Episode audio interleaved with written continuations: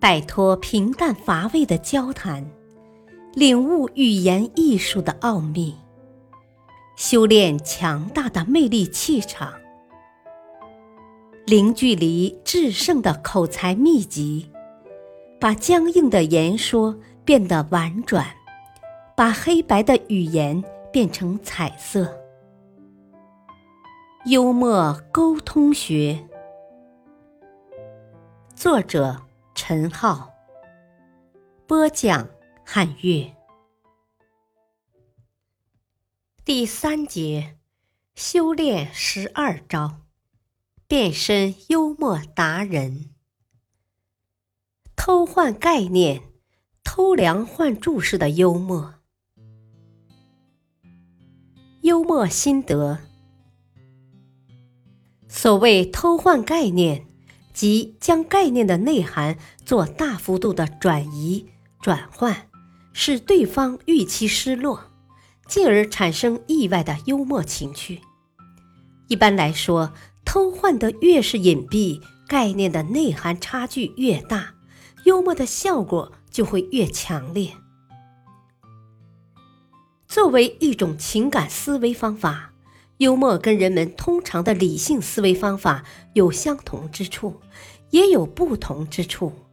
对相同的地方，人们不用细心钻研就能够自行掌握；而对于不同的地方，那些幽默感较强的人虽然已经掌握，但不知其所以然；而幽默感不强的人则多以通常的思维方法取代幽默的思维方法。其结果自然是幽默感效果不甚强烈。幽默的思维和通常的理性思维至少有两个方面的不同：其一，在概念的使用和构成上；其二，在推理的方法上。这里我们主要讲一下概念在幽默中的特殊作用。在进行理性思维的时候，人们通常遵循一个基本的要求，那就是概念的含义要稳定，双方讨论的必须是同一件事，或者自己讲的、写的同一个概念要有一样的前提。假如出现不一致，就成了聋子的对话，个人说个人的。要是在自己的演说或文章中，同一概念的含义不停的变来变去，那就成了语无伦次了。看起来这有些不可思议，但是这恰恰是经常会发生的，因为同一个概念往往并不只有一种含义，特别是那些基本的常用的概念，一般都会有多种含义。假如说话、写文章的人。不讲究，很容易导致概念的转移。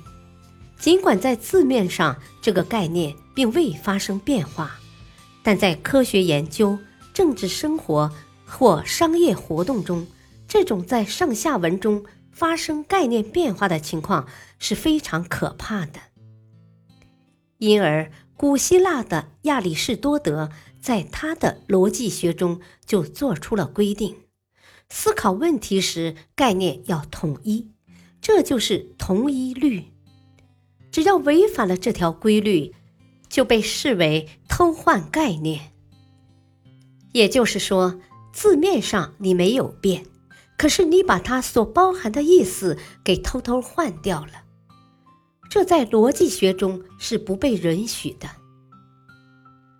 当然，幽默的思维并不属于这种类型。因为它并不完全是实用型、理智型的，它更倾向于情感型，而情感与理性是天生的一对矛盾，对于普通思维具有破坏性的东西，对于幽默感则可能具有建设性的作用。有这样一对话：老师问小明：“今天我们学了减法，问你一个问题。”假如你哥哥有五个苹果，你从他那里拿走三个，结果怎样？小明说：“结果嘛，结果他肯定会揍我一顿。从数学方面来说，这个答案完全是愚蠢的，因为偷换了概念。老师讲的结果怎样的含义，很明显是在问还剩下多少，这属于数量关系的范畴。可是小明却把它转移到人事关系上去了，说的是未经哥哥允许拿走他的苹果会有什么后果。然而，对于幽默感的塑造来说，这样的概念默默的转移或偷换是非常有必要的。仔细分析一下，你就能发现这段对话的设计者的用意。他本可以让老师直接问还剩余几个，但剩余的概念在这样的上下文中没法转移，于是他改用了含义弹性更大的结果。这就便于小明把减去的结果偷偷转化为拿苹果的结果。可以说，这偷梁换柱是幽默的构成，其关键就在于偷偷的、悄无声息的对概念的内涵进行转移。感谢收听，下期播讲：指桑骂槐，拐弯教育槐树。敬请收听，再会。